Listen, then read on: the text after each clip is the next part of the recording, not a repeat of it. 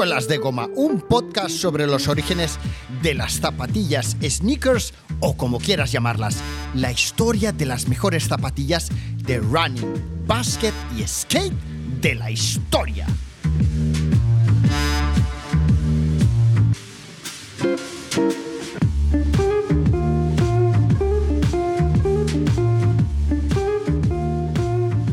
Son muy pocas las ocasiones en las que conoces a gente con las que conectas desde el minuto uno, pero justamente eso es lo que me pasó al comenzar a charlar con el periodista deportivo Antonio Gil. Experto como nadie en España en streetball, en baloncesto callejero, amigo íntimo de Bobito García, luego nos lo contará él, y reportero durante nada más y nada menos que cinco años para la revista Gigantes en Nueva York, teniendo su segunda casa en vestuarios de equipos como los Lakers y entrevistando a leyendas como Kobe Bryant y Karim Abdul-Jabbar. Hoy entramos en los vestuarios de la NBA con Antonio Gil. ¿Nos acompañáis? Venga, vamos allá.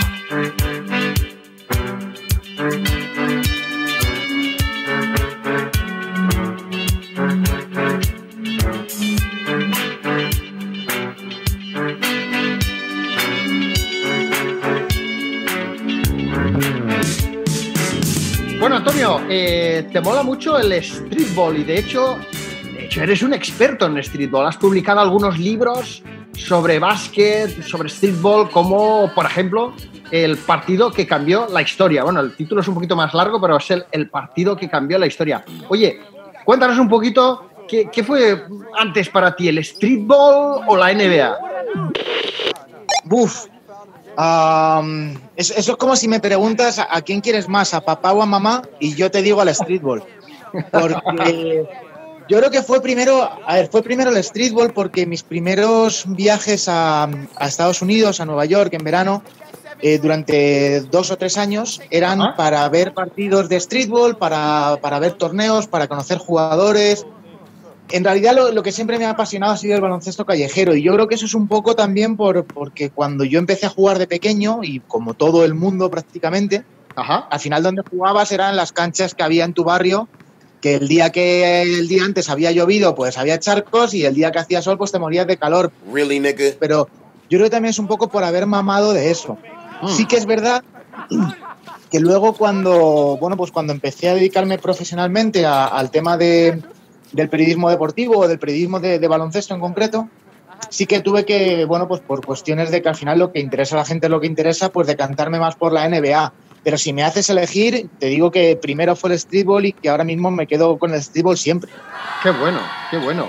Pues fíjate que, que yo no te engañaría si te dijera que yo el streetball como, como término o como definición, pues eh, igual no, no ha caído en mi cabeza hasta hace cuatro días, porque para mí siempre el baloncesto ha sido pues la NBA y después la Liga Española y el streetball para mí, no sé, son como aquellas palabrejas inglesas que les pones a las cosas que, que queda más guay, pero para mí, como tú dices, pues jugar a básquet en la calle, pues era jugar a básquet en la calle, ¿no? Eh, en las pistas sí, del colegio cuando yo era pequeño y luego años más tarde en algunas pistas que he ido descubriendo, pero el streetball así como que queda muy guapo, ¿no? Pero me viene un poco grande para lo que era o lo que ha sido mi realidad en el básquet en, en Barcelona, ¿no?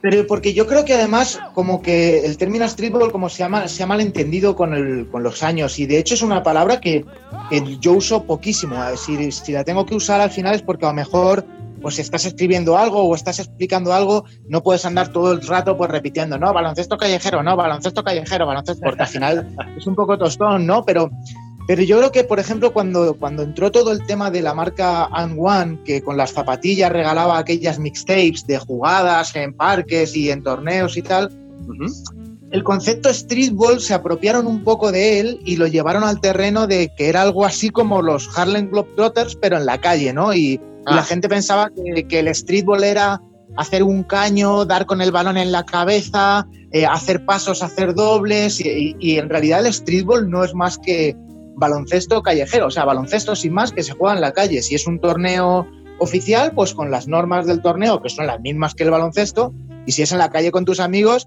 pues dime quién no ha discutido con sus colegas porque eso han sido pasos, no han sido pasos, por el típico amigo que siempre hace dobles, etcétera, etcétera. Entonces al final yo creo que es eso, es jugar en la calle y, ya está. Y, si lo piensas, es volver a los orígenes, ¿no? Son las, son las raíces de todo esto. Yo he estado en, en un montón de torneos de baloncesto callejero en Nueva York y, como tú decías, escribí este libro del partido que cambió la historia. Y para la gente del barrio, el torneo de su barrio o las canchas de su barrio son su Madison Square Garden. Es decir, suena atópico, pero un chico que a lo mejor vive en Harlem, para él jugar en el Racker Park, en el mitiquísimo Racker Park, es quizás lo más grande que tiene porque sabe que en su vida va a jugar en el Madison, ¿no? Y entonces, al final, un poco el baloncesto callejero es volver a las raíces, a los orígenes y que cada uno, pues también, pues siga eh, o, persiga a lo mejor su, su, sueño de jugador de baloncesto en una canasta. Dime, Orlando, que tú no has estado en una canasta jugando solo y mentalmente pensando 5, 4, 3 y tirando en el último segundo. Foul to give for Houston. Nine tenths left. A three wins the series. It's Lillard. He got the shot off. Lillard good! Good! And the Blazers win the series for the first time. Sí, sí, sí. La verdad es que los partidos, o sea, la gente que no hemos jugado en ningún equipo federado ni nada, que has jugado en la calle, más o menos en serio, la verdad es que, claro, te montas tus películas y te, ves ahí rodeado de, gente, ¿no? Incluso, ¿no? En plan... Oye, ¿tú que, tú que controlas tanto de, de streetball, explícanos un poquito de qué va este libro o estos libros que has escrito para que la gente eh, pueda, que pueda estar interesada, pues diga, ostras, no lo conocía y a lo mejor les interesa comprárselo. Y por el otro, te quiero preguntar también, ¿Por qué crees tú que el streetball eh, es tan importante en, sitios como Nueva York y, por lo menos desde mi punto de vista y aquí en Barcelona, algo tan residual, ¿no? O sea, yo te puedo decir que busco pistas de streetball por Barcelona y por Sabadell y, ostras, eh, es como encontrar eh, agua en el desierto. Al final te tienes que ir ahí a, a ¿no? Y te tienes que ir a, a esta que hizo la NBA acerca de lo de de lo de, ¿cómo se llama? La, Villa Olímpica y todo eso y poco más, ¿no? Sí, o sea, obviamente en Barcelona tendrás, no sé, por decir algunos 10 sitios que están bastante bien, pero, pero bueno, son sitios sin gradas, la gran mayoría sin verjas alrededor, eh, que además a continuación tienen tierra donde van los perros a hacer cacas y ahí están. En fin, eh, que no, o sea, que es, o sea, es un poco, bueno, sí, hemos puesto el ayuntamiento unas canastas, pero, pero vamos, sin más. Tampoco a lo mejor se, hay mantenimiento. Entonces, claro, tú ves todas estas pistas en Nueva York con sus vallitas, todo bien pintado, las gradas, tal, tal, tal, y dices, jolín, es que qué pena, ¿no? No tener algo así que fomenta mucho el deporte, eh, la comunidad, etcétera, etcétera, ¿no?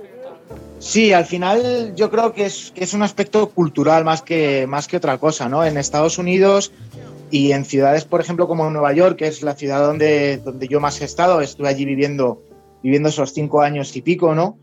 Eh, el baloncesto es religión. Eh, sí que es verdad que en Estados Unidos como tal, el, el, baloncesto o la NBA no es el deporte más importante o más seguido, ¿no? Está por delante el, el fútbol americano, durante algún tiempo estuvo también incluso el béisbol y tal, pero el baloncesto es un deporte que es accesible a todo el mundo por el hecho de que, bueno, pues tú puedes coger tu balón y bajarte a jugar a tu canasta y es muy curioso, por ejemplo, en Nueva York ver muchas veces a niños que mientras los mayores juegan en la canasta, ellos con un balón juegan a meterlo en la papelera que hay al lado, ¿no? Eh, al oh. final es un aspecto cultural porque para el fútbol americano necesitas las sombreras, el casco, varios colegas, tal. Para el béisbol, el bate, el campo, también necesitas mucha gente, pero el baloncesto puedes jugarlo tú solo, ¿no? Ah. Puedes jugarlo con personas o puedes jugarlo tal. Entonces yo creo que es un aspecto cultural y, el baloncesto allí es, es, religión. Fíjate, yo tuve la suerte de, de durante años estar documentando y, cubriendo diferentes torneos, diferentes playgrounds, diferentes eh, barrios y tal. Y en el, en el playground de Kingdom, que es, es, un, bueno, es una cancha con unas gradas de, de cemento súper chulas, que está metida entre unos... Eh, lo que allí llaman projects, que es pues lo que serían aquí los, los edificios de protección oficial, ¿no? En, ah. en Harlem, en una zona un poco complicada. Y a mí una madre, una señora de, pues te diría unos cincuenta y tantos años, me decía, mira, lo mejor que tiene este torneo es que en el verano, cuando se celebra este torneo aquí todos los días, dos o tres partidos, tal, mis hijos han podido salir a jugar a la calle sin peligro. y mis nietos ahora están aquí jugando en la calle sin ningún peligro, cuando en una situación normal en la que no hubiese torneo, mis hijos y mis nietos no podrían haber estado aquí en la calle. Entonces, al final, yo creo que, el tema del baloncesto es como. Es un plus, ¿no? Es un aspecto cultural que te ofrece algo más allá del baloncesto. Y quizás eso aquí en España no lo tenemos, pues bueno, porque España es un país más futbolero, es un país en el que el deporte, eh, lamentablemente, no ocupa las primeros, los primeros puestos a la hora de, de decidir qué es importante y qué no, en el que, el, deporte es algo, pues, eh, como tú decías en este caso, refiriéndote al baloncesto callejero en España, más residual, ¿no? Pues, vale, los chavales que juegan ahí y seguro que mientras estos juegan, los otros están ahí bebiendo y están, y al final, como que creamos una serie de, pues te diría a lo mejor clichés que, que no, son, que no son correctos y que llevan a la gente a confundirse, ¿no? En, en España tenemos un poco esa, esa, mentalidad y por eso el libro que tú mencionabas del partido que cambió la historia, que es lo otro que me preguntabas, o sea, al final lo que es es durante un verano concreto, que fue el verano de 2011, cuando hubo lockout de la NBA y no se sabía si, si la temporada iba a empezar, si iba a haber eh, temporada ese año o no, ¿Ah? pues eh, el torneo de Dykeman, que es bueno un torneo que se celebra en, un cancho, en una cancha que está en, en Washington Heights, en el norte de Manhattan, eh, se convirtió en el epicentro del básquet eh, en Estados Unidos, porque de repente la marca Nike creó un super equipo en el que juntó a los, a los 12 mejores jugadores de baloncesto callejero de Nueva York, los juntó y, propuso, y se propuso ganar este torneo y para, para darle más, como más emoción al asunto, dijeron que el equipo que habían creado era tan invencible que cualquier equipo que les derrotase durante lo que sería la fase regular del, torneo y, luego los playoffs, a ese equipo le iban a dar 10.000 dólares. Entonces, claro, lo que, hizo fue que el resto de equipos se reforzasen muchísimo también. Hubo un montón de jugadores de la NBA que pasaron por allí ese verano jugando en uno u otro equipo. Pues te diría, eh, Kemba Walker estuvo jugando, eh, Jata Gaines, que por aquella época era jugador de la NBA, también estuvo jugando por allí. Hubo un All-Star al que fueron Brandon Jennings, al que fue DeMar DeRozan. Eh, el equipo Nike contó con Kevin Durant un día, eh, Michael Beasley fue a jugar contra Kevin Durant. Entonces, de repente, el torneo de Dykeman se convirtió en, el epicentro del básquet en Estados Unidos. Aquí a España incluso llegaba por redes sociales, incluso a, todo el mundo, ya sabes cómo funcionan las redes sociales hoy en día, ¿no? Y este partido que te digo en concreto fue un partido entre el Team Nike y otro equipo que se llamaba Uway, que es un sello discográfico que creó un equipo con lo que se consideraba que eran los mejores jugadores que no habían entrado en el Team Nike y se creó una rivalidad enorme, pero a la antigua usanza, es decir, los equipos se tiraban pullas en programas de radio de música, eh, se hicieron canciones unos a otros, eh, el pique era bestial y, y bueno, pues este partido cambió la historia del baloncesto callejero porque fue la primera vez que para asistir a un partido en un parque público necesitabas una entrada. The street ball is just it's a culture. It's more than basketball. It's, it's fun. It's entertainment. It's all heart here. It's all passion. It's just everything boiled into one. It's incredible. This is the mecca of, of, basketball. Period. We own it. Every star in the world, when they want to play basketball, they want to come to New York. We declared it. I don't care how big your name is, how good you is. We reinvented the game. Your game is not complete till you come to New York City. We love it.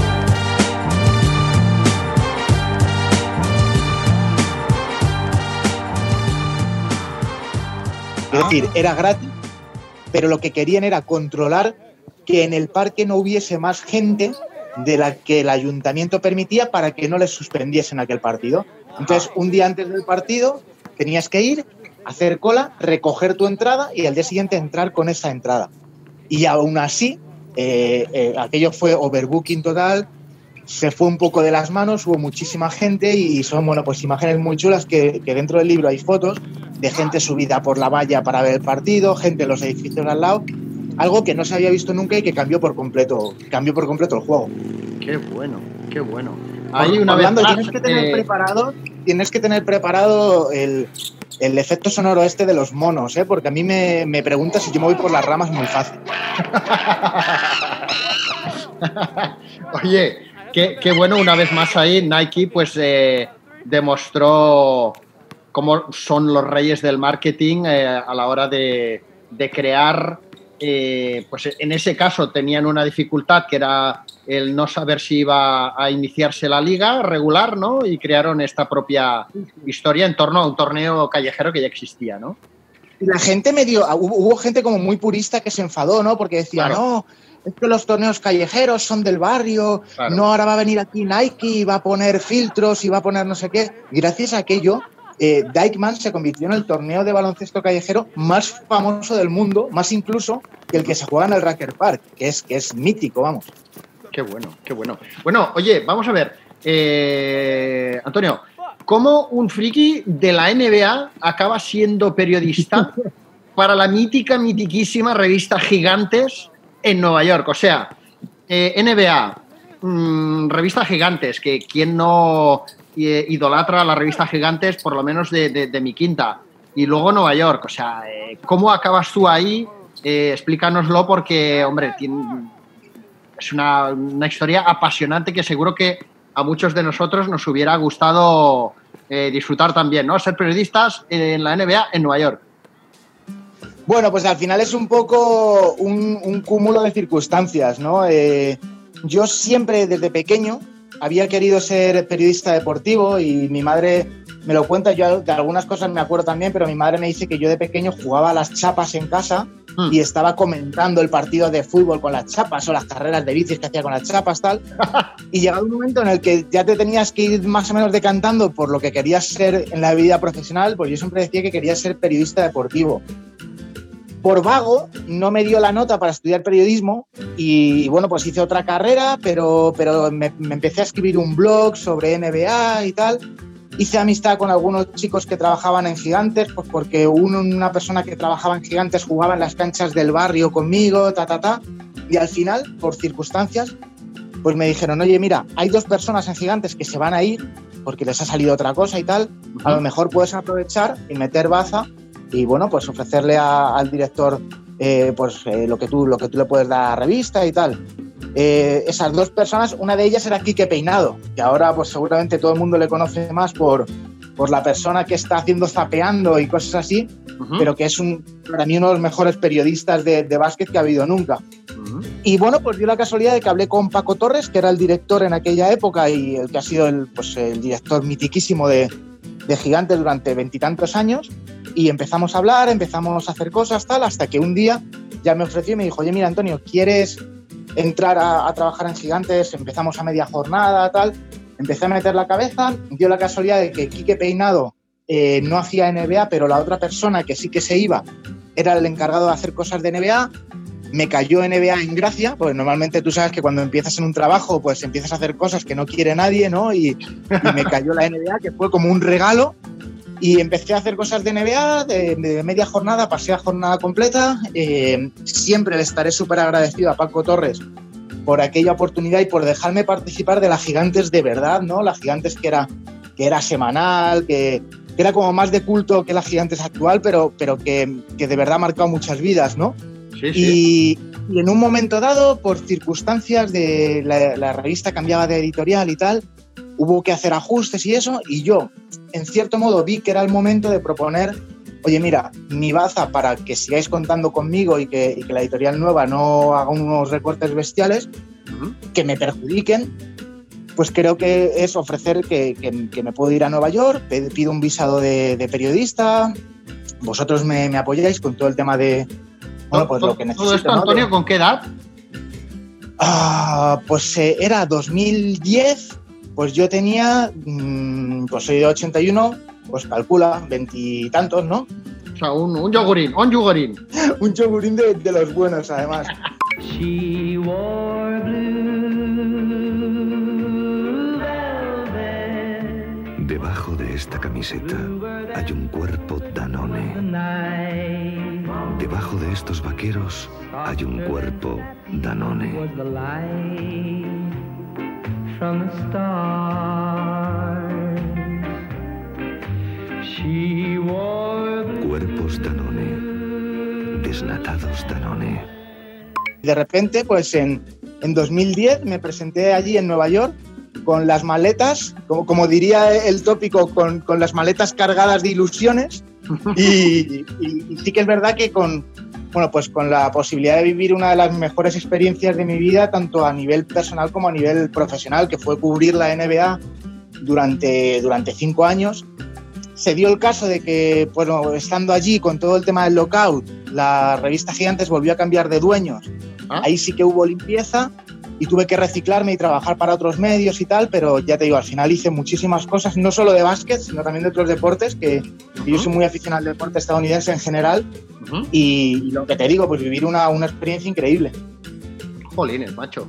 Qué historia, qué historia más chula. Además, me apasiona, eh, sobre todo cuando es gente como tú en este caso, que, que, bueno, mejor porque yo no lo hice en su momento, no me atreví o, no- ni lo pensé, ¿no? Pero el coger e irte tan joven a una aventura tan apasionante, ¿no? Que bueno, eh, al final, eh, hombre, es como, vamos, saltar de aquí a Nueva York, pues es un salto muy importante por, por todo lo que representa a nivel de ciudad, a nivel de, de funcionamiento, en fin, es otra sociedad completamente distinta, una pasada. Oye, y entonces, ¿cómo recuerdas tu primera semana o día como periodista en la NBA? O sea, tú llegas allí, explícanos un poco cómo fue todo, ¿no? ¿Cómo te instalaste? Explícanos, ponnos en situación un poco. Just listen.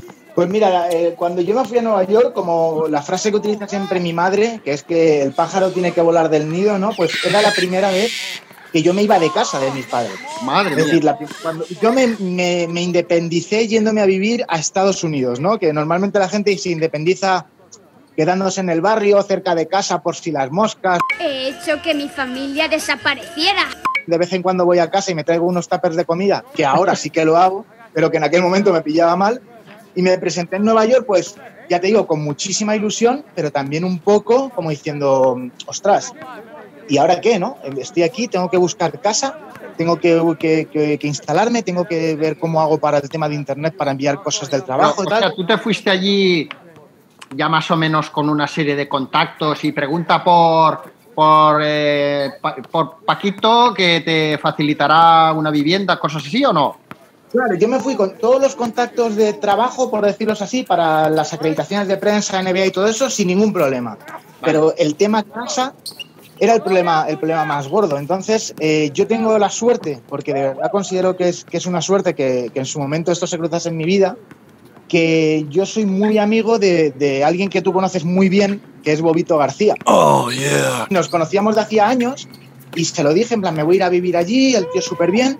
Pero le dije, pero claro, yo no conozco dónde tengo que buscar piso, en qué zonas puedo o no puedo vivir, tal. Tú me echarías una mano y me dijo, mira, Antonio, yo no puedo echarte una mano porque tengo mucho lío, pero No me toques lo que no suena.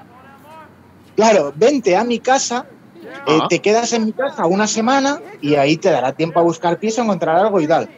Y el te quedas en mi casa una semana significaba yo me voy a Alemania a una cosa de un trabajo, estas son las llaves de mi casa, te quedas en mi casa, este es internet, buscas piso. Ostras. Y yo en un momento me veía recién salido de casa de mis padres, en casa de una leyenda del baloncesto, de la música, de las zapatillas, yo solo, y yo decía, pero esto va a ser, o sea, si esto va a ser así siempre, esto es la leche. Claro, luego te vas encontrando con los problemas, ¿no? Encontrar pisos complicados, encontrar un buen piso también, encontrar que, que esté en una buena zona, pero mira, al final, bueno, pues di varios tumbos hasta que después de varias, varias casas acabé en la zona de Queens, en el barrio de Astoria. Ahí me instalé y, ahí hice, pues de los cinco años y pico, cuatro. Y, y tuve la suerte, bueno, pues de que estaba muy bien comunicado, que el Madison Square Garden estaba a tiro de piedra, que, que Brooklyn eh, estaba un poquillo más lejos, pero también se podía llegar. Cuando era New Jersey había un paseo, pero tenía esa ilusión de primerizo, de me, me da igual si tengo que hacer una hora y media de, de metro y de tren para llegar a ver un partido de NBA. Y al final, bueno, pues, pues eh, yo creo que es como, como todo, intentar lidiar con, con esto de salir de casa y, y, bueno, pues ubicarte un poco, ¿no? Qué pasada, macho. Estoy, estoy alucinando. Bueno, supongo que los, que los radio oyentes también estarán flipando. Oye, eh, y, y, cómo es que conocías tú a, a Bobito ya mm, por aquel entonces? Pues fíjate, también un cúmulo de, de casualidades. Yo conocía a Bobito eh, por decirlo así, como seguidor, ¿no? Eh, yo sabía quién era, sabía qué trabajo hacía y todo, me gustaba muchísimo todo lo que, lo que él hacía. Y un amigo mío, eh, un día tuvo que irse a Estados Unidos a hacer una cosa de un trabajo, un viaje de estos relámpago, ¿no? Y antes de, o sea, yo quedé en ir a recogerle al aeropuerto, a Madrid, cuando él regresase, para, bueno, pues llevarle a casa con las maletas y tal. Mm. Y antes de coger el vuelo, mi amigo me escribió y me dijo, tío, voy en el mismo vuelo que Bobito García. Ostras. Eh, ¿quieres, que, ¿Quieres que le pida una, algo, una foto un- ah, o el contacto? Por si tú a lo mejor necesitas de tener su contacto algún día y tal. Y le dije, hostias, pues yo tengo un libro, que es un libro que tú tienes también seguro, que es eh, esta especie de Biblia de los orígenes de las zapatillas, ¿no? Eh, el Where Did You Get Those? Sí, Eh, sí, Este libro que escribió Bueno. Bobito, que, que es un clásico. sí. Además, súper bien editado, es una pasada. Pues yo tengo una de las primeras ediciones de ese libro porque la compré a través de Amazon y tal, y le dije, ¿sabes lo que voy a hacer? Me voy a ir a buscar a mi colega con el libro de Bobito, que me lo dedique, o sea, todo esto en plan súper fan, ¿eh? Sí, sí, Que sí, me lo dedique y, y ya que sea lo que Dios quiera, ¿no? Entonces, cuando fui a recoger a mi colega, mi colega salió y yo le dije, espérate, échate a un lado, que, que vendrá Bobito ahora mismo, que tú no me interesa. Eh, nada, le, ense- hablé, le saludé a Bobito, le enseñé el libro, tal, no sé qué. Eh, el tío me lo firmó encantado, súper agradable, y en el libro me puso su contacto y me dijo, mira, si alguna vez necesitas algo, escríbeme aquí y, ya vamos viendo cómo lo hacemos. Y es esto típico que tú crees que te dicen, va, escríbeme y ya si eso, saco tu mail de, de correo no deseado algún día y lo leo, ¿no? Y Bobito y yo estuvimos años escribiéndonos por email prácticamente cada dos días Ostras. Hablando de cosas de básquet, contando, oye, que he visto que va a haber este año tal torneo y que ha ido a jugar, pues yo qué sé, Carmelo Anthony, ah, sí, tal, no sé qué. Y estuvimos así un tiempo eh, en un Eurobásquet que organizó España, eh, que se disputó aquí en Madrid. Bobito vino a hacer unas exhibiciones y también pasamos mucho tiempo juntos. Y luego, cada vez que yo en verano iba a Nueva York a jugar torneos y a ver torneos de básquet callejero y tal, pues coincidía con él y eso, y al final hicimos una amistad bestial hasta el punto de que, no sé si a mejor muchos de los oyentes no tienen cogida esta pista, ¿no? Pero Bobito tenía una revista que se llamaba Bounce, que era una revista sobre baloncesto callejero. Mis primeros artículos eh, periodísticos, por decirlo así, eh, en otro idioma fueron en Bounce. Y, bueno, pues hicimos esa amistad y, hasta hoy que, tengo, ya te digo, la suerte de poder decir que es algo así como mi mentor o mi padrino en todo esto. Qué bueno, tío. Qué maravilla. Bueno, eh, oye, entonces, tú ya estás ahí instalado con Bobito García, o sea, ya solo hace falta que me digas que te traía el desayuno eh, Pamela Anderson o algo así, no sé. Eh, No me traía el desayuno Pamela Anderson, pero aquí sí que te voy a dar bastante envidia, creo. Pero una de las primeras cosas que hice cuando llegué a casa de Bobito y él, y él me recibió y tal, me dijo, eh, instálate aquí arriba, que era como una especie de despachito con un sofá cama, eh, Mm. todas esas cajas de zapatillas que hay ahí, eh, puedes coger las que quieras. Y Bobito y yo tenemos el mismo pie. Con ¡Ostras! eso ya te lo he dicho todo. ¡Qué bueno, tío! ¿Tú te acuerdas que en uno, en uno de tus podcasts hablaste de, de las zapatillas míticas Pro Kets? Sí, Pro Kid, sí. Pues eh, Bobito tiene un modelo de zapatilla Pro Kets que se llamaba El Barrio o algo así, que tiene como inscritas cosas relacionadas con Harlem, con él, con Puerto Rico y tal. De esas zapatillas hay poquísimas, pues ahora mismo estoy hablando contigo y tengo e- esas delante que fueron como, bueno, coge las zapatillas que quieras, Antonio, no seas gorrón, coge unas y ya está, ¿no? Pues fueron esas las. Qué bueno, tío, maravilloso, maravilloso. A mí me ha pasado mm, más de una vez, porque como siempre he dicho, Antonio, yo el- el- en su día el blog y ahora el podcast lo hago porque me gustan las zapatillas y mientras lo hago, como que me documento, etcétera, pues vas aprendiendo y de paso conoces a gente como a ti que si no, no te hubiera conocido nunca de los, del, vamos, jamás de los jamases, ¿no? Eh, y cada vez que he leído eh, el libro, bueno, he leído, tampoco lo he leído de cabo a rabo, que un día lees un trozo, otro día otro y tal, de, de Bobito, eh, ostras, te, te das cuenta de, de la, de, bueno, es un pozo de sabiduría este hombre, o sea, se sabe todo de, de cabo a rabo. Y bueno, dices, madre mía, que, que- que te das cuenta de lo poco que sabes, ¿no? Te crees que sabes un poquito, pero cuando miras este libro dices, es que no sé nada. Por eso, por eso a mí, por ejemplo, me da muchas rabias cuando, y no lo digo por nadie en concreto, ni criticando a ninguna Sí. tienda ni nada en concreto, pero cuando se abren estas boutiques de, de zapatillas, ¿no? Que te venden modelos mega exclusivos a mil euros y, y hacemos un raffle de no sé qué y tal. Y va un montón de gente a esas tiendas eh, por el hecho de que esa tienda está de moda o porque ese modelo de zapatilla está de moda y tal. No son conscientes que cuando entras a estas boutiques de zapatillas, eh, la persona que inventó eso fue Bobito García. Y a mí me da raya porque dices, tío, y los chavales o la gente joven hoy no, no conoce estos, estos orígenes, ¿no? Y por eso fue además por lo que yo acabé dando contigo y con el podcast, porque dije, joder, alguien que al final habla de cosas que a mí de verdad me interesan. A mí me da igual si la Air Force One de este año es más bonita o menos que tal. Yo quiero saber de dónde viene, ¿no? Y entonces por eso me, me llegué también a ti en ese sentido y me da mucha rabia que pase eso. Sí, yo creo que somos todos víctimas de, de las, de- de- del- del marketing, ¿no? Al final, eh, a las marcas lo que les interesa es crear historias cortas e impactantes, adecuadas al momento social en el que vivimos, y eso hace que todo sea consumir, consumo rápido, ¿no? Como un fast food del, del mundo del calzado, podríamos decir, ¿no? Entonces, claro, todo lo que es eh, pues el knowledge, el bueno, al final es disfrutar con lo que hay más allá de un modelo de zapatillas, ¿no? El por qué se hizo, dónde se hizo, qué pasó. Me parece a mí muy, muy, muy curiosa, por ejemplo, la historia de las Air Force One que tocabas de decir, ¿no? Que estuvieron Nike a punto de dejar de hacerlas, pero gracias a un barrio en el que había una serie de, de propietarios de tiendas de deporte dijeron, ostras, estas zapatillas las estamos vendiendo muy bien, vamos a, a intentar que, que las sigan haciendo, ¿no? Pues bueno, todas estas historias al final hacen que, que disfrutes más de- del producto y tal y como decíamos en, en el vídeo de YouTube que estás a punto de publicar, donde me has eh, invitado a participar.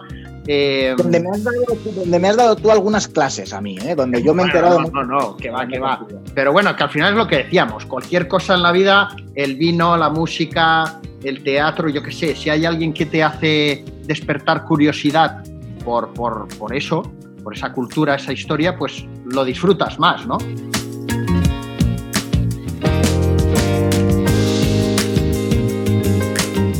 Bueno, pues aquí estamos disfrutando hoy contigo del streetball. Nos tienes que contar cómo era el día a día en tu trabajo, cómo empiezas, cómo, cómo era, me levanto de casa y qué pasa a partir de entonces. Pues mira, Orlando, es, es que una, una de las grandes peleas que he tenido siempre con la gente es que una de las, de las frases que yo más odio es, joder, me encanta tu trabajo, me encantaría hacer lo que haces tú. Y, y durante el tiempo que yo estuve en Estados Unidos, eh, de verdad que, pues sí que es verdad que en esa época Twitter estaba muy en auge y yo pues pillé un montón de seguidores porque publicaba cosas, comentaba cosas que a la gente pues le, le gustaban, ¿no? De, ostras, este tío está allí, lo está viendo en directo. Entonces me seguía gente y me, me decían eso, ¿no?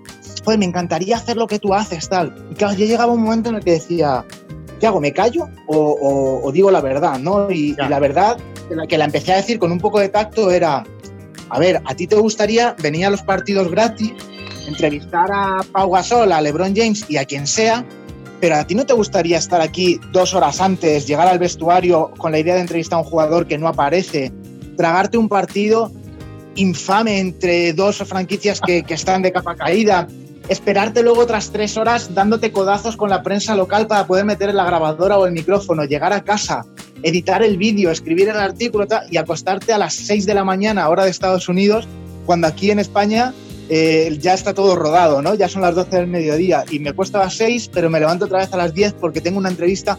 Al final era una, una vida un poco caótica, Vaya, vaya. pero un caos que, a mí me gustaba mucho, o sea, un caos que, con, el, con el que yo realmente disfrutaba, ¿no? Básicamente mi, mi día a día era levantarme tarde, todo lo tarde que podía, porque me solía acostar muy tarde. Eh, pues me iba a hacer mis cosillas, de, pues yo tenía bastantes amigos por allí que jugaban a básquet, intentaba jugar mucho baloncesto, entrenar y tal. Y luego, por la, pues antes de comer y eso, eh, me ponía con cosas del trabajo. Planificaba el día, planificaba. O sea, antes de comer, no, perdona, después de comer, planificaba qué es lo que tenía. Pues mira, hoy me toca un eh, Nueva York Cleveland. Ostras, viene LeBron. A ver, ¿qué historia podríamos crear con esto? Ta, ta, ta. Me planificaba el partido, me planificaba lo que quería hacer. ¿A quién me gustaría entrevistar o, o- o con quién querría hacer algo? Me presentaba, y pues ya te digo, en el, en el pabellón un par de horas antes o así.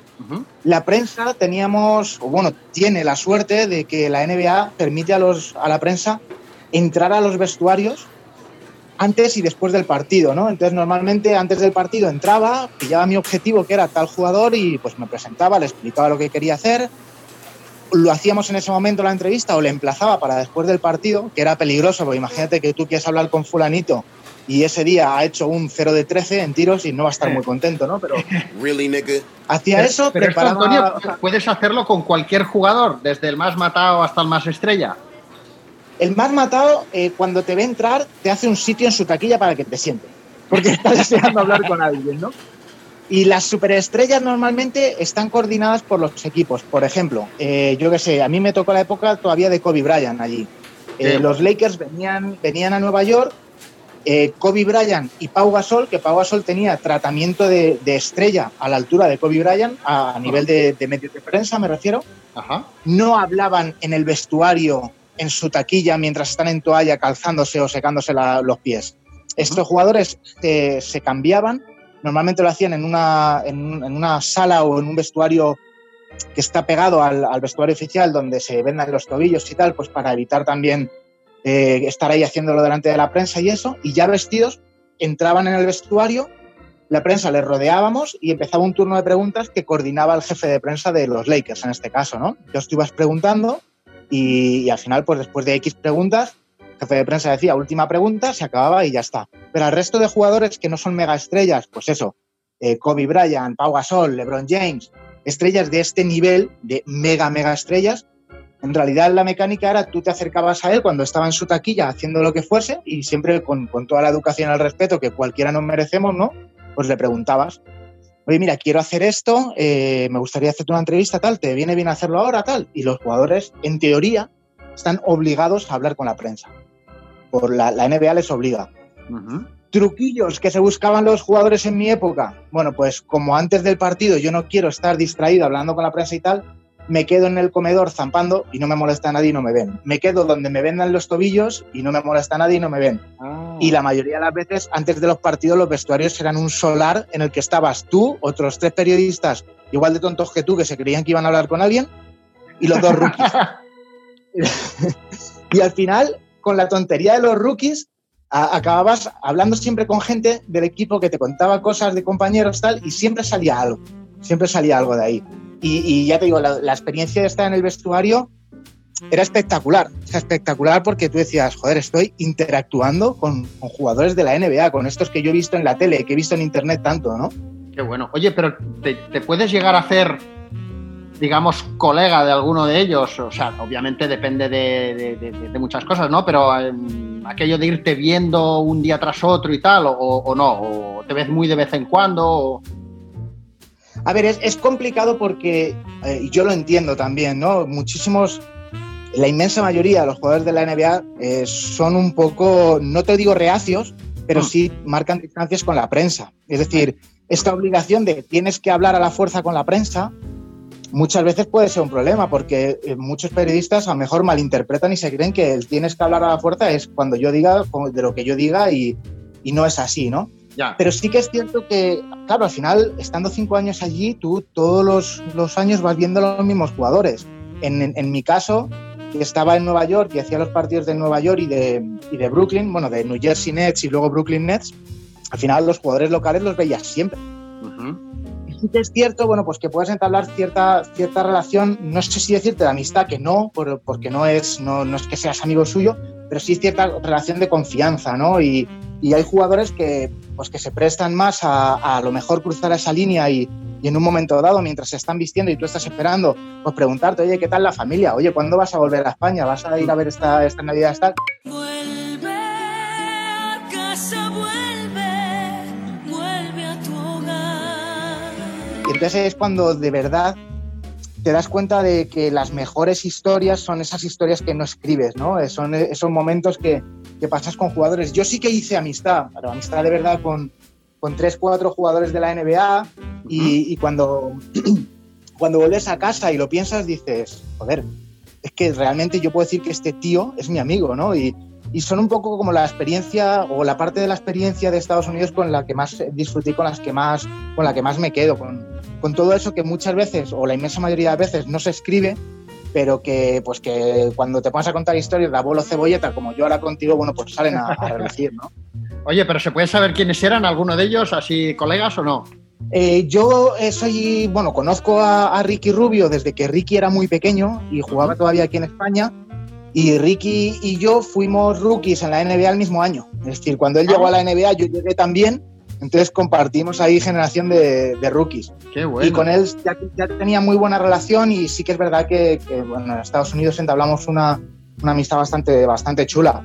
Eh, con bueno. Gravis Vázquez, un jugador venezolano que estuvo muchos años en la NBA, también, eh, bueno, pues teníamos amigos en común y, y también hicimos buena amistad. Eh, Kemba Walker y yo nos conocemos también de hace muchos años. Desde que Kemba era, estaba en la universidad, el año antes de ir a la universidad, nos conocíamos de jugar en la calle y de jugar algunos torneos.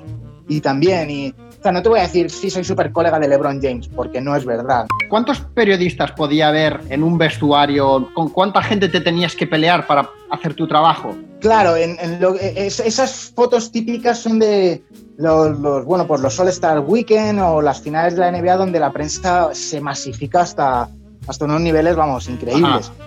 Eh, pero en el día a día, a lo mejor dentro del vestuario, pues que pudiese haber 20, 25 personas. También piensa que al ser dos equipos la prensa se repartía, ¿no? Y que, por ejemplo, en mi caso, que yo estaba siempre en el Madison Square Garden, había muchas veces que el vestuario de los Knicks no lo pisaba, porque decía, joder, estos los veo todos los días, pero hoy viene tal jugador que me interesa entrevistar o que me interesa hablar con él. Entonces, estaba como más repartida y ya te digo, en un vestuario podía haber 20 personas o así de prensa. Bueno. Sí que es verdad que había partidos en los que se, se masificaba todo, ¿no? Cuando venía alguien muy gordo. Uh -huh. Y es muy curioso que cada vez que jugaban jugadores extranjeros, aparecía prensa que tú no habías visto en la vida, que llevabas allí cinco años y que nunca habías visto excepto esos partidos. Por ejemplo, eh, Goran Dragic, el jugador esloveno de Miami Heat, cuando jugaba en Nueva York, siempre aparecían cinco o seis periodistas eslovenos ah. con un pase de prensa y se tiraban con él hablando como tres cuartos de hora en esloveno. Y tú decías, desgraciado, te llevo aquí todo el año comiéndome partidos infumables y ahora vienes tú y para un jugador con el que quiero hablar estás tú aquí acaparándolo, ¿no? Cuando sí. venían jugadores latinos aparecía un montón de prensa latina también. Entonces son como casos puntuales. Qué bueno, qué bueno. Oye, eh, eh, se me acaba de ocurrir ahora una pregunta que, que no sé si será muy re relevante o no para los, los que nos estarán escuchando, pero eh, aparte de jugadores famosos con los que puedas haber estado intentando entrevistar o entrevistando, hay también estrellones de la prensa del básquet, en este caso, que, que hayas conocido, con los que hayas compartido, o me imagino que habrá gente muy conocida ahí en Estados Unidos que se dedica a esto, ¿no? Pues fíjate, para mí, eh, también porque yo he crecido con, con, con la NBA de Anthony Daimiel y de Andrés Montes, ¿Eh? Eh, para mí los momentos más chulos del año era cuando, cuando Daimiel y la gente de Canal Plus o de Movistar Plus venía a los All-Star y a las finales, porque de Daimiel siempre he tenido muy buen trato con él, siempre me ha tratado súper bien y, y, y, me ha ayudado en muchísimas cosas que le he propuesto y que viniese alguien conocido eh, tan grande de la prensa española para mí era como, como, un, como un evento de la leche, ¿no? Pero sí que es verdad que la prensa americana es como más... Ah, voy, voy, a medir mucho las palabras para no decir racista, digo, ya lo he dicho, perdón. o sea, es como que tú eres un periodista de... de extranjero. De, de, de, de, batalla, ¿no? Por decirlo de alguna manera. Claro, tú eres el periodista extranjero que está ahí porque, bueno, pues ha venido a Nueva York y viene a ver un partido de la NBA y tal. Entonces, sí, como sí. que la prensa americana eh, o la prensa de élite americana no se junta con, con, la, con la chusma, ¿no? Y, y, eso es algo que, que, he vivido durante mucho tiempo. Como también es verdad que, que luego das con gente eh, súper buena, como por ejemplo la persona que hace las narraciones en español de los Miami Heat, ¿Mm? eh, que es un, un, una persona que, que, bueno, que está afincada ahí en Miami y viaja con el equipo, siempre que venía a Nueva York hablaba con él, me contaba cosas de, del equipo, porque claro, él viaja con la plantilla, me contaba cosas de los viajes, tal, y, y, ya te digo que son cosas que también pues a ti profesional y personalmente te, te aportan mucho. Claro. Pero un mega élite de prensa americana, no te voy a decir que conozco, porque esto posiblemente no haya cruzado ni tres palabras con él. Sí, sí, sí, sí. sí. Bueno, pero, yo de hecho... te, diré, sí. te diré que uno, que uno de los momentos más agradables que podías tener a lo largo de la temporada es cuando un jugador español o un jugador latino o alguien que tenía experiencia en, en, el baloncesto español y que ahora estaba en la NBA hacía un buen partido uh -huh. y al tú decirle que eras español te atendía a ti antes que a los medios americanos porque entonces te sentías ahí como que ahora quién manda aquí, ¿no? Ah, qué bueno, qué bueno. Y, Qué y con eso hay una anécdota súper buena. Eh, yo coincidí algunos años allí con Gonzalo Vázquez, también periodista, periodista de baloncesto, de baloncesto NBA español. Y hubo una, una vez que Pau Gasol y los Lakers vinieron a- al Madison Square Garden ¿Mm? y después del partido, ya te digo, atendió Kobe Bryant a la prensa y como, y como Kobe tardaba en salir, pues salió Pau Gasol antes y todo el mundo que estaba esperando a Kobe se abalanzó ahí sobre Pau, ¿no? Entonces la, la persona de prensa dijo, bueno, vamos a hacer las preguntas por turnos y tal. Y Pau Gasol en inglés Mm. dijo, hay aquí dos compañeros de prensa española. Si os parece, voy a hablar primero con ellos en español y luego ya os atiendo a todos en inglés. Hostia, Y te juro, Orlando, que no he sacado pecho en mi vida más que ese día, ¿eh? Hostia, qué grande, qué grande, ¿no? Ahí, Pau, qué bueno, tío.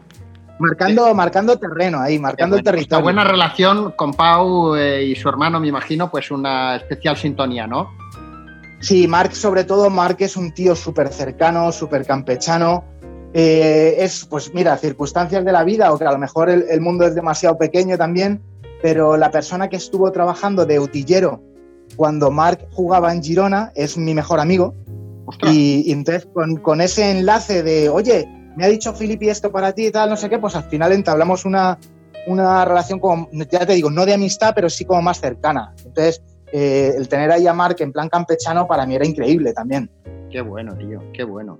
Oye, eh, hablamos antes de, de- de empezar a grabar eh, que tanto tú en tu trabajo como yo en el mío anterior en, en Adidas, eh, pues aún y haber, aún y haber tenido la oportunidad de haber estado cerca de superestrellas como en mi caso Messi eh, o Luis Suárez o etcétera, etcétera, eh, yo tanto por el rol que tenía como por las em, instrucciones que había desde, desde, desde los departamentos de marketing y legal, teníamos, diría, prohibido eh, pues hacernos fotos, en fin, presumir, ¿no? Presumir en redes sociales, estaba con este, estaba con el otro, estas cosas, ¿no? A no ser que fuera una cosa ya como más oficializada y tal, ¿no? Entonces, yo creo que a ti te pasaba lo mismo, que no podías ir haciéndote fotos con los jugadores por normas de la NBA y tal. Eh, explícanoslo ahora, pero aparte de eso, tú has sido fetichista y has, yo qué sé, eh, cogido un calcetín que se había dejado Lebron por ahí o cosas de este tipo ahí de super friki o, o no. No, a ver, yo- eso lo he visto hacer y no es broma, ¿eh? Lo he visto hacer, pero no lo he hecho. Y no es lo típico de tengo un amigo que un día hizo esto y en realidad eres tú. No, no, yo no lo he hecho, lo juro por lo que sea, vamos. Pero sí que es verdad que la, la NBA, cuando te da tu pase de prensa, en el pase de prensa lo pone bien claro, que está prohibido hacerte fotos con jugadores, pedir autógrafos. Está prohibido, hecho, hacer fotos dentro de los vestuarios, que es la forma que la NBA tiene de controlar un poco, pues que mañana de repente nos salga LeBron James en pelotas, en, en- la revista Cuore, ¿no? De Estados Sí, Unidos. Eh, sí, se puede grabar vídeo, pero no, no se puede hacer fotos y tal. Entonces, eh, en ese sentido, por eso te decía antes que las historias que no se escriben o que no se cuentan de estar ahí en los vestuarios y tal son las chulas, porque al final no hay un documento que lo demuestre, pero, pero yo tengo muchas historias súper grabadas ¿no? en la cabeza. Entonces, fotos y tal, pues no, prácticamente no tengo con jugadores, a no ser, pues lo que decías, que hayas coincidido fuera de, de, de lo que es el entorno NBA como tal, en algún evento o lo que sea, ¿no? Pero, pero ya está. Yo colecciono camisetas Bueno, bueno, de... que no te vea, que no te vea yo cosas raras por tu casa algún día si voy, ¿eh? No, no. Cosas raras vas a ver muchas, eso es seguro, pero, pero todas legales, yo creo. No, yo colecciono camisetas de, de baloncesto, bueno, de baloncesto y de deporte americano en general, pero sobre todo de baloncesto. Ah, Es decir, mi madre, mi madre tiene una colección de camisetas porque las tiene ya en casa en vez de yo, entonces la colección parece que es suya, ¿no? De más de 200 camisetas de la NBA y de torneos callejeros y tal. Pero de. Pues sí que es com- verdad. pero digamos comprar, o sea, porque claro, aquí esto es todo un mundo. Compradas en tienda cuando salen o de jugadores o un poco de todo. Claro, las, las de torneos de, de baloncesto callejero son de, de haber jugado o de que la- los organizadores y tal, sabiendo que colecciono, me las, me las regalaban. Eh, compradas en tienda tengo muchas y luego sí que tengo algunas con un cariño súper especial de, de jugadores que, que, bueno, pues que además eh, en este sentido a mí nunca me ha gustado el hecho de decirle a un jugador, oye, ¿me puedes guardar tu camiseta? Eh, no, no sé, no, en cierto modo pienso como que, que, yo soy lo bastante afortunado como para poder haber estado en el vestuario, entrevistado a este jugador y, y tal, como para encima pedirle una camiseta, ¿sabes? No, no me parece bien. Y sí que es verdad que algunos jugadores, sabiendo que colecciono camisetas, han tenido detalles súper bonitos. De, de, tenerme preparado una camiseta en un momento dado, por alguna fecha señalada y tal. Y sí que es verdad que, que en ese sentido cuento con, con algunas cosas más fetiche, pero, pero de momento ya te digo, no roba ni un calcetín, ni unas mallas, ni, ni nada por el estilo. Oye, y, y, bueno, que no hemos hablado todavía de zapatillas, macho. Eh, o sea, hemos hablado aquí de todo menos de zapatillas. Tú has estado allí en, vestuarios, has estado viendo mm, partidos, supongo que tal vez eh, entrenos también. ¿Has ido viendo a lo largo de tu estancia allí, pues, mm, no sé, mm, cómo los jugadores estrenaban zapatillas o cómo los representantes de las marcas les llevaban nuevos modelos para que los probaran? Explícanos un poco, eh, no sé, si hubo algún momento de estos en los que tú estabas allí y de repente veías a eh, Gasol con las nuevas Nike y, no sé, cuéntanos un poco. Claro, estando allí te das cuenta de, de, que también, pues en ese sentido, son dos mundos completamente distintos, ¿no? El baloncesto NBA y, y, el baloncesto FIBA o el baloncesto europeo y tal. Los jugadores allí estrenan zapatillas prácticamente a diario. Y muchos de ellos eh, eh, hacen la rueda de calentamiento o el, o el calentamiento previo al partido con unas zapatillas y luego juegan con otras y las van moldeando y tal. Y era increíble, yo recuerdo que era increíble ver eh, cómo los utilleros de los equipos de la NBA llevaban bolsas y bolsas con zapatillas de jugadores. Los jugadores normalmente, y de un tiempo para acá lo han hecho también un poco en plan, en plan marketing, como hablábamos antes, uh -huh. llegaban al estadio con las zapatillas en la mano, ¿no? Que es una forma de asegurarte que las zapatillas llegan a tu taquilla, pero es más, yo creo, el hecho de, eh, mira, soy Demian Lillard y estas son las Lillard no sé qué nuevas que han salido. Mira, soy LeBron y estas son las LeBron 10 y tal. Y así, ¿no? Pero claro, veías unos modelos de zapatillas que decías, esto yo no, no lo voy a tener en mi vida. O sea, y no es que no lo vaya a tener, es que no lo he visto en mi vida, ¿no? Y a algunos jugadores sí que les preguntaba, oye, ¿estas son las zapatillas nuevas que vas a tener este año? Sí, bueno, tal, ¿y qué tal? Claro, pues mira esto, lo otro, y este detalle es por esto, y este detalle es por, por no sé qué. Y también te encontrabas lo opuesto. Yo no sé si te acuerdas que sacaron unas Jordan una vez, que eran como un botín, que se subía un poquito a mitad de gemelo. Se abrochaba, las llevaba a Ray Allen sobre todo. Pues de ese modelo de zapatillas, Jordan hizo un, un, modelo especial con unos colores y unos, y unos mensajes y tal para Russell Westbrook. Y Russell Westbrook fue el primer jugador que, que sacó esas zapatillas a una cancha NBA. Uh -huh. Y recuerdo perfectamente verle salir del vestuario y cruzarme con él por los pasillos, ver que llevaba esas zapatillas y decirle, Russell, esas son las Jordan, no recuerdo cómo se llamaban, hmm. ¿esas son las Jordan tal? Me dijo, sí. Y le dije, ¿y qué tal?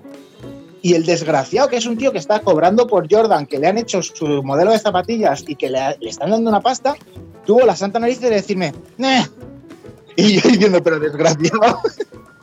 ¿Cómo que nah, si la gente mataría por tener unas zapatillas así, ¿sabes? Y Calderón hubo una época que tuvo contrato con la marca eh, Linin, que es, es ah, china, si no recuerdo sí, mal, ¿no? Sí. Y Calderón me contaba que cuando tuvo la reunión con la marca y le hicieron un modelo en el que salía su logo y tal, eh, la marca le, le preguntó eh, cuántas zapatillas eh, necesitas. El chaval dijo, pero bueno, ¿cuántas cuánta necesito para qué exactamente? Le dijo, no, tú, ¿cuántas zapatillas usas para, para jugar? Entonces Calderón eh, dijo, yo, pues, eh, no lo sé, te diría, pues, yo qué sé, eh, entre 6 y 8. Y le dijeron, ah, vale, pues fenomenal, no te preocupes, que te mandamos como 6 o 8 zapatillas al mes. Y Calderón dijo, no, no, no, 6 u 8 al año. Entonces los los de la marca fliparon y, miraron un poco a Calderón como diciendo, eh, pero ¿a quién hemos fichado? ¿Quién es este loco que solo quiere seis zapatillas? Y le dijeron, bueno, nosotros te mandamos lo que queramos y tú ya haces lo que sea con ellas. Oye, las zapatillas de básquet de los players, ¿tú recuerdas si, si tienen como las botas de fútbol? Eh, las que son de los jugadores suele poner, no sé, a lo mejor el nombre de la mujer y del niño, o la bandera de su país, no sé, chorraditas así, o, no? Sí, además, eh, cuando, fíjate que ahora las marcas, y tú lo sabes perfectamente, sacan modelo del mismo modelo de zapatilla de básquet, sacan como seis o calle, siete ¿no? distintos, ¿no? Sí. En- Eso es, y sacan en diferentes colores, estas son para no sé qué, estas son tal. Pero sí que es verdad que los jugadores tienen como una customización especial. Sí. Eh, pues lo que tú dices, llevan la bandera de Puerto Rico, el nombre de su abuela, el tal. Y sí que tienen pequeños detalles. Que, que cuando encima das con alguien que de verdad está como orgulloso de su zapatilla, eh, te los cuenta ahí con una ilusión, una ilusión bestial. Eh, por ejemplo, una de, de- de las zapas que son más, más clásicas y que justo hemos hablado de ellas, que son las Air Force One.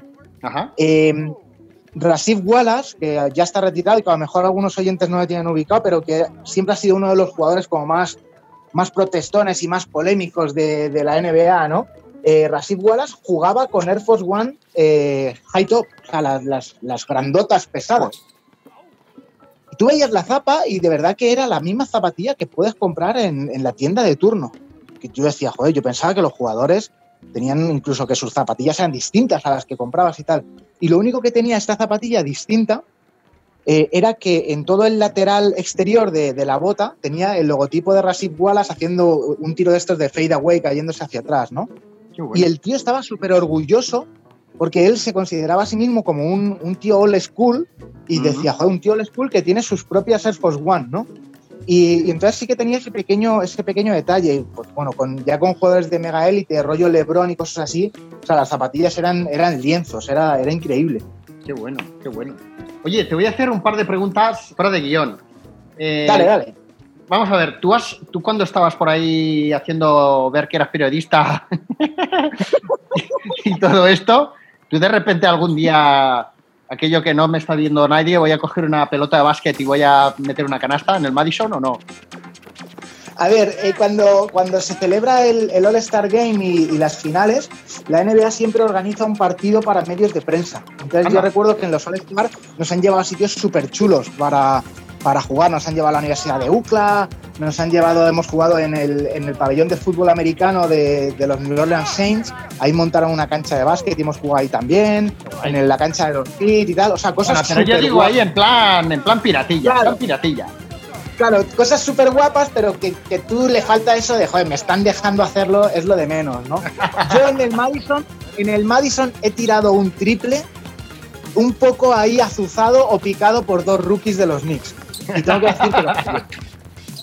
que decir que lo fallé. Que el jefe de seguridad me echó la bronca y que tuvieron que salir los dos rookies a defenderme. No, no, que se lo hemos dicho nosotros, que se lo hemos dicho nosotros.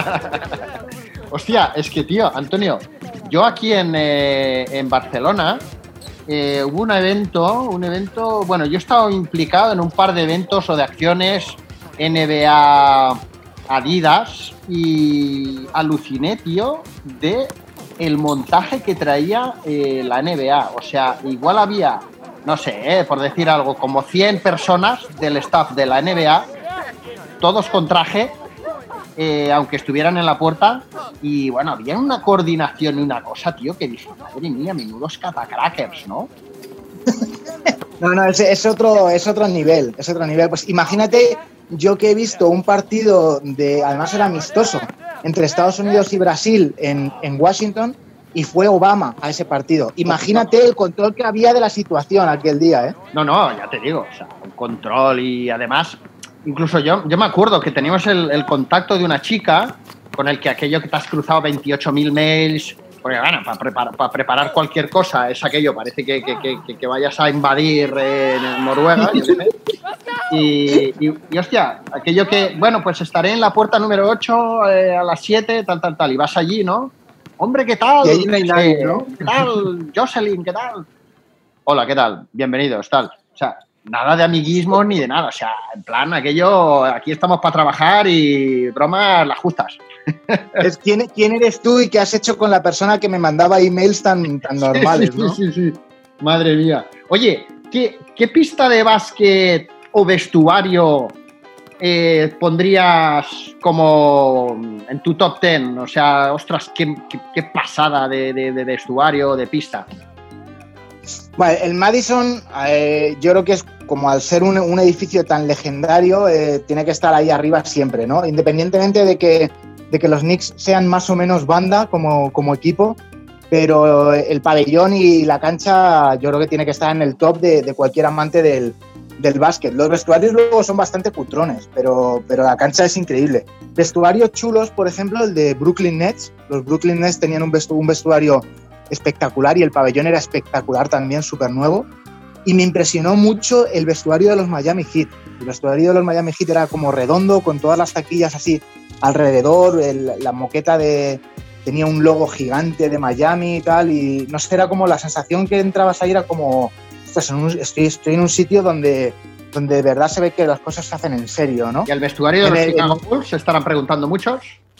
En el vestuario de los Chicago Bulls no he estado, así que ahí no, no, no puedo decir, no puedo decir. se, te ha escapado, se te ha escapado. Oye, y Chicago. Chicago y San Francisco, Chicago Sí. y San Francisco son esas dos ciudades que aún no he visitado y tengo ahí esa espinita clavada, ¿eh? Oh, bueno. Oye, mira, aún te queda, aún te queda. Yo te, te puedo decir que no he estado nunca en Nueva York, o sea que algún día si voy, eh, me tendré Pues que vamos- hacer vamos de, de ruta, sí, tío. O sea. Oye, eh, Vamos, vamos vosotros cuando cubríais los partidos, ¿qué lo hacíais? Desde. O sea, simplemente entrabas al vestuario o luego teníais ahí la típica zona como de cabinas que estás viendo el partido, ¿cómo va eso? Claro, luego eh, tú te- tienes una serie de, de movilidad dentro de lo que es el pabellón, ¿no? De- el comedor, los vestuarios, puedes pasar por ciertos pasillos y tal. Hay una zona de, de- de trabajo para prensa, ¿no? Pues que es una, una sala habilitada con mesas, enchufes y tal, donde, donde tú puedes enviar tus crónicas o donde puedes hacer lo que tengas que hacer para, para tu trabajo.